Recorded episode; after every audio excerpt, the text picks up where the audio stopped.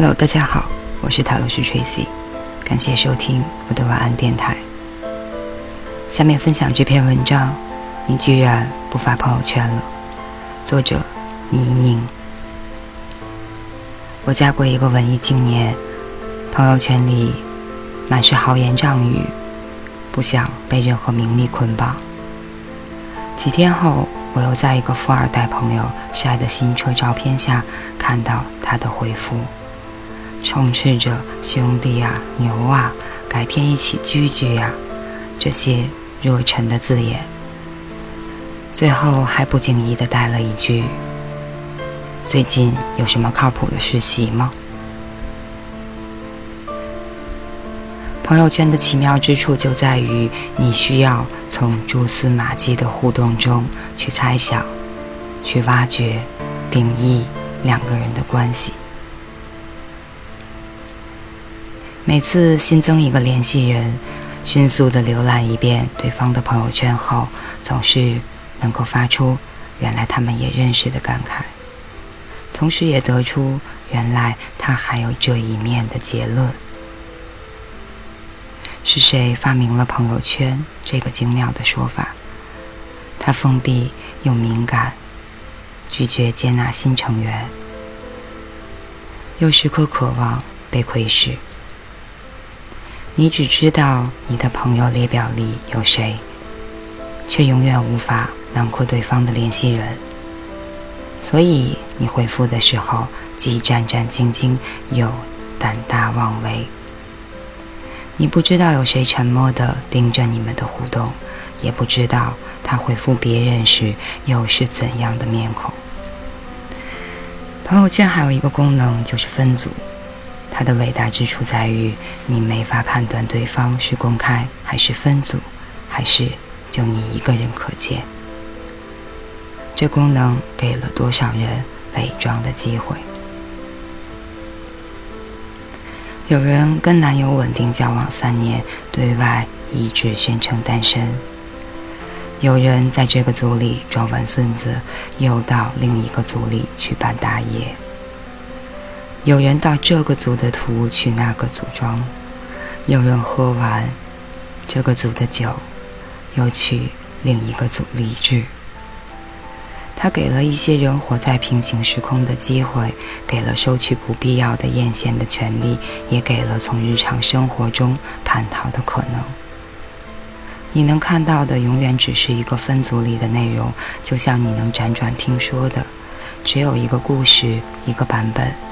谁都在管中窥豹，谁都在扮演陌生，谁都想要借虚假的朋友圈，活出现实里不存在的风生水起。大概人都有一千张面孔吧，所以当他简洁的回完“去洗澡了”之后，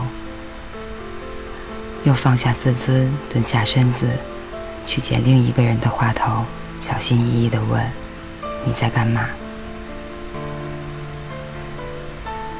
而他在知乎挥斥方去洋洋洒洒过万赞后，又起身去茶水间泡一杯速溶咖啡，独自打发又一个加班的夜晚。所以每次我一不小心闯进两个圈子间的交叉地带，都会格外唏嘘，因为没有防备到陌生人的到来，所以那些亲昵的、生硬的、掏心掏肺，甚至……套近乎的回复，都还没有来得及删除。我置身于他们的互动间，像是参观了一群人熟睡时的面孔，既陌生又脆弱。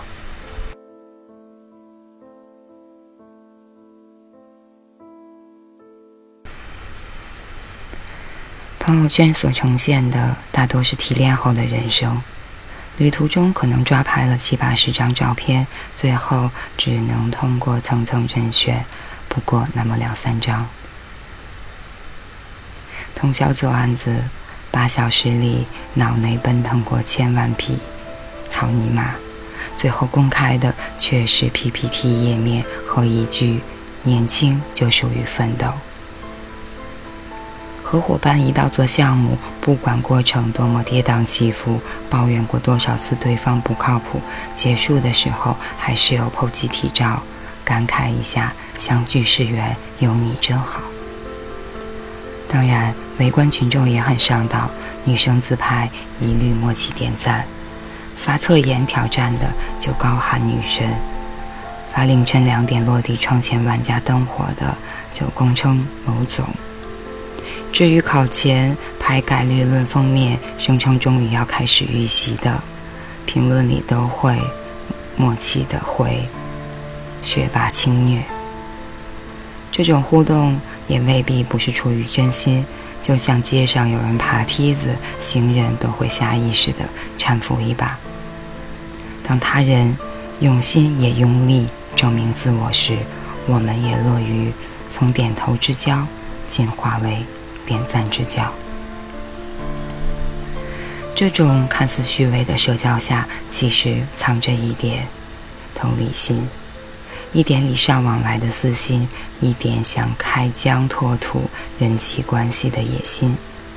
这些心意或心思拼凑起来，也够大家和和睦睦的在朋友圈里天天见了。有时我也会懊恼的想，朋友圈里。其实压根儿就没有朋友啊！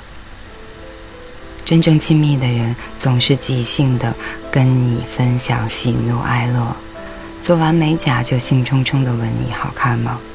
打牌赢了六十块都要回报，哪顾得上纠结？哪顾得上纠结什么？到底要为哪这张抓拍选用哪款滤镜呢？就像逢年过节，你跟大部分人转发老套的祝福短信，末尾还不忘署名，生怕这一点社交的努力白费；而跟最要好的朋友和最喜欢的人，却不必假借节日的名头问候，你们自然的把话题延伸下去就好。在你们毫无重点、絮絮叨叨的对话间，月亮落下去了，太阳升起来了。这便是最具仪式感的节日快乐。人世间最郑重其事的祝福方式，都该是朴素而随意的，不必有蜡烛，也不需要烟火。真正的情感，从来不是靠点赞维持的，就像存在感，也不是靠刷屏累积的。只是我们和世界的关系太过稀薄，才想攒一把叫好生在手里，假装永远身处闹市，永远有人陪君醉笑陪君三万场。有时我甚至觉得朋友圈就像一个买家秀，不管是秀恩爱还是秀级别，发自拍还是拍豪车，都只是为了证明。我的决策都正确，我的品味都高端，我此刻走在命运的阳关道上，那就大方点赞吧。反正淘宝不能无理由退货，人生的每个岔路口也没有办法回头，所以一旦某个人停止了晒图，我总愿意相信他是不必再向朋友圈索要安全感了。这安全感可能来自于强大的自我建设，也可能只是因为被人端端正正的摆在了聊天页面的置顶。我有一个女朋友，做了多年的单身公害了，对，就是那种深夜传自拍配歌词，传泳衣照说：“哎呦又胖了怎么办？”情人节只晒花不见人，暧昧对象够集齐一个电话簿。签名仍然是“我要稳稳的幸福”这样的女生，一整个暑假在铺天盖地的旅游照、支教、摆拍、拍照，在铺天盖地的旅游照、同学合照中都没有瞥到她的踪影。我激荡着八卦之心，兜着不会被刷、不会被屏蔽了吧的揣测，委婉地向她提问。他却是难得的直白说：“太麻烦了，懒得发。”我当然不屑。聊天页面来来回回的显示对方正在输入。过了好一会儿，突然弹出一大段话。那天给他看小时候的照片，不小心滑到了去云南旅游照，都是原片，反正你也能想象，有的笑的眼睛都没了，有些是麒麟臂，有些抓拍腿短的像柯基，我都做好分手的准备了，真的。虽然本人也就这样吧，可是那些照片就跟整容医院前期的对比照一样，能够拆散任何的真爱。结果他来了一句：“你好可爱啊！”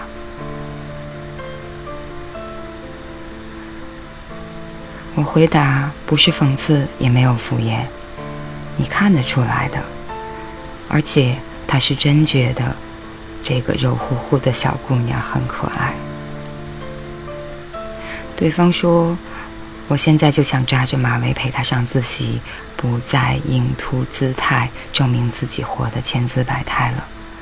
要是有人能够接受你的原片，你就懒得再为无关紧要的人动用修图软件了。然后他继续说：“后来我也奇怪，我居然不发朋友圈了。”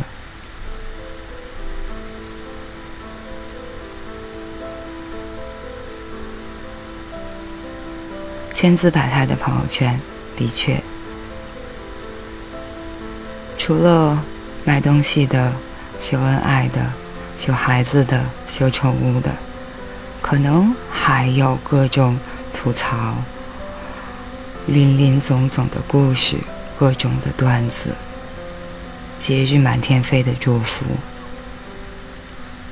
而我们面对的，只是一个巴掌大的。手机触屏。以上就是这篇，你居然不发朋友圈了？好吧，让自己忙碌起来，可能也就不发朋友圈了。比如我。感谢大家收听，我是塔罗师 Tracy，晚安，好梦。